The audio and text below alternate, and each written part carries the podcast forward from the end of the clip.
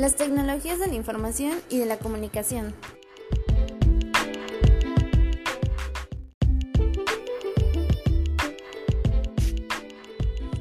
Dentro del aula, los profesores también ocupan herramientas tecnológicas, como libros de texto digitales, el cañón proyector, pizarrones, entre otras más. Actualmente los profesores cuentan con la posibilidad de poder entrar a un recurso digital y así poder tener vivencias de aprendizaje con los diferentes medios con los que hoy en día se cuentan, como lo son los sitios educativos, las plataformas virtuales, inclusive las redes sociales. En redes sociales como Google, eh, Facebook, Twitter, entre otras muchas más que quizás hace años le dimos eh, un mal uso de, de estas aplicaciones sin tomar en cuenta que hoy en día las podemos ocupar para poder difundir información, así también como para poder encontrar muchísimos más temas y hacer investigaciones. Quizás en unos años más adelante ya estemos interactuando con aplicaciones y páginas web en donde podamos aprender de manera divertida y con muchísimos más contenidos. Las escuelas actualmente ya cuentan con plataformas digitales y es por ello que nos da la facilidad como estudiantes de continuar con nuestro proceso pedagógico a través de aplicaciones, con el único fin de continuar con el servicio educativo. Desde luego podemos aprender de distintas formas. Se pueden usar desde videoconferencias, espacios virtuales, así como lo son los foros, el uso de correo electrónico, chat, entre otras muchas más.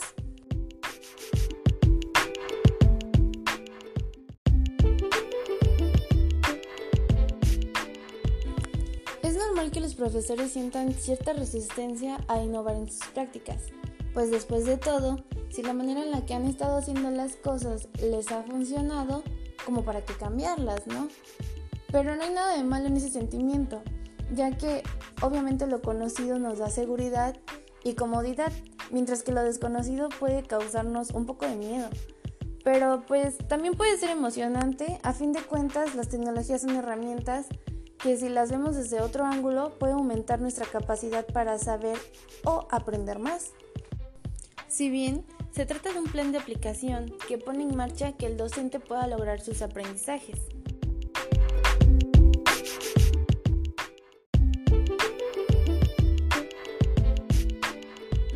Respecto al papel docente, los docentes aprenden el uso de nuevos métodos de trabajo e igualmente los incita a capacitarse más con el tema de los medios de comunicación.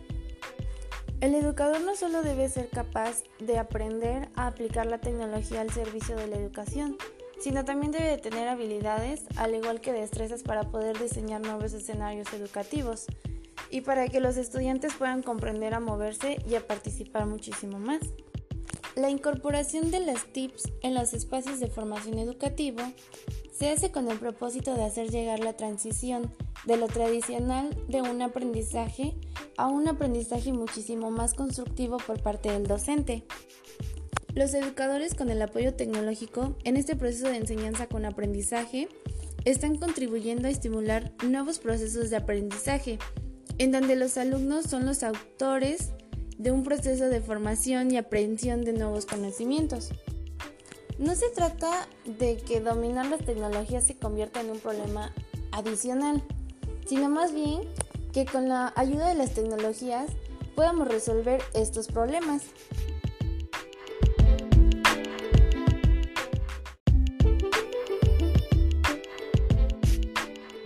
¿Qué es la responsabilidad?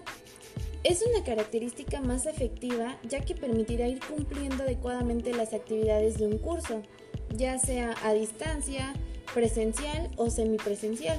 Ah, pero eso sí, dedicando el tiempo y el espacio necesario para que se puedan cumplir cada tarea asignada. Como ya sabemos, hay personas que optan por estudiar a distancia, ya sea por su trabajo o porque no pueden asistir a una clase presencial o como en este caso por pandemia. Pero bueno, esas personas deben reasignar sus tiempos, de modo a que a veces tendrán que darle preferencia al tema del estudio en vez de su trabajo, de tomarse un día de descanso o diversión. pero los estudiantes tenemos la responsabilidad y compromiso de desarrollar la capacidad para atender nuestras necesidades de aprendizaje, siempre teniendo en mente las competencias, como lo es la comprensión lectora, motivación, responsabilidad, decisión y desde luego la iniciativa.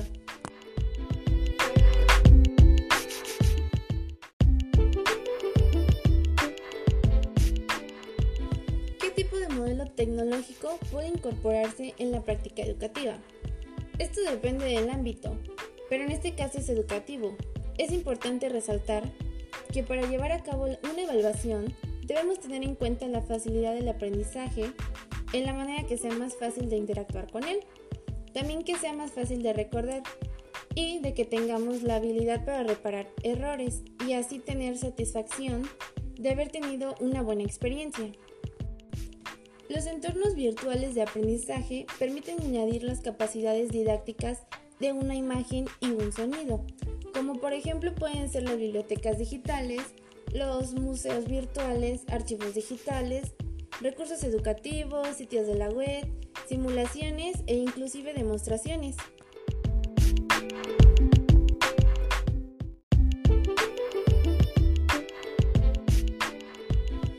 ¿Qué evaluar? ¿Procesos o resultados? ¿Conocimientos teóricos o habilidades prácticas? Si bien una de las finalidades es contribuir a lograr competencias para la vida, se podría decir que se tendría que evaluar la funcionalidad de los conocimientos en distintas situaciones. Existe una fuerte interrelación entre la comprensión conceptual y las habilidades prácticas. Y esta interacción se hace eh, durante el proceso en el cual se resuelven los problemas.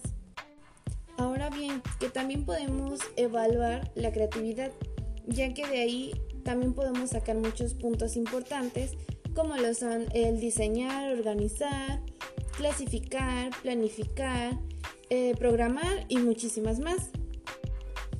Para la evaluación de aprendizajes se sugiere la posibilidad de utilizar ya sea instrumentos o dispositivos variados como las presentaciones, trabajos, informes, eh, claro, teniendo una lista de cotejo para registrar la evaluación cualitativa.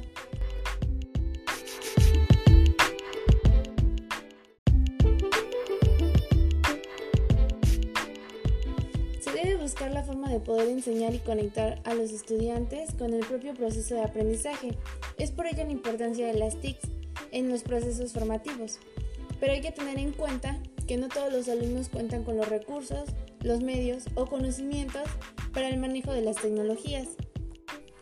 Una de las áreas más interesantes en cuanto a las tecnologías de la información y educación es el aprendizaje en ambientes virtuales.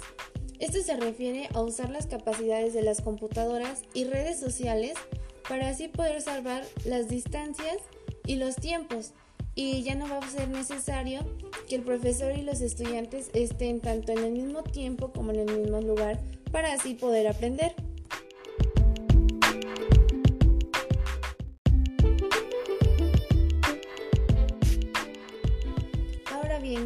Las tecnologías de la información y comunicación? A más concreto. Bueno, son un soporte para los nuevos paradigmas educativos, así como los medios para fomentar el razonamiento en la sociedad. Las TICs en educación tienen como único objetivo que los alumnos tengan un aprendizaje significativo en el cual ellos mismos sean los participantes. Con la pandemia, el profesor es nuevo con el uso de las TIC y tiene que ver la manera de cómo las tiene que incorporar a su clase, ya que cambia completamente de estar en un aula a estar a través de una pantalla. Pero esto también es bueno, ya que de manera virtual también se puede interactuar de forma bidireccional.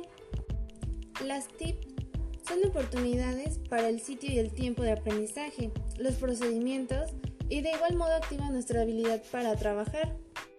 Como todo tiene cambios a futuros, pero es importante el sentido, coherencia, alineación y calidad para así poder optimizar día con día el aprovechamiento de estas TIP. Una vez que las TIPS se aplican en el ámbito educativo, se abren a diferentes cambios y renovaciones, como la función de aulas, los procesos didácticos, los contenidos, eh, materiales, cambios en las prácticas de los docentes con los alumnos. El uso de las tecnologías de la información y comunicación son amigables, son accesibles y adaptables a los contextos educativos. Como todo, las TICs tienen ventajas y desventajas. Algunas de las ventajas pudieran ser que facilita la soberanía del alumno. También eh, los diferentes ritmos y maneras de aprendizaje. Facilita la comunicación entre el estudiante y el profesor. Y tiene una diversidad de información ya que no tiene un límite de conocimiento. Al contrario, con el uso de las TIC, tanto docente como el alumno es libre para poder así aprender muchísimo más, leer archivos, eh, buscar en sitio web, en sitios educativos y también desarrolla habilidades. Una de las ventajas pudieran ser las distracciones, el aprendizaje superficial y la pérdida de memoria a corto plazo.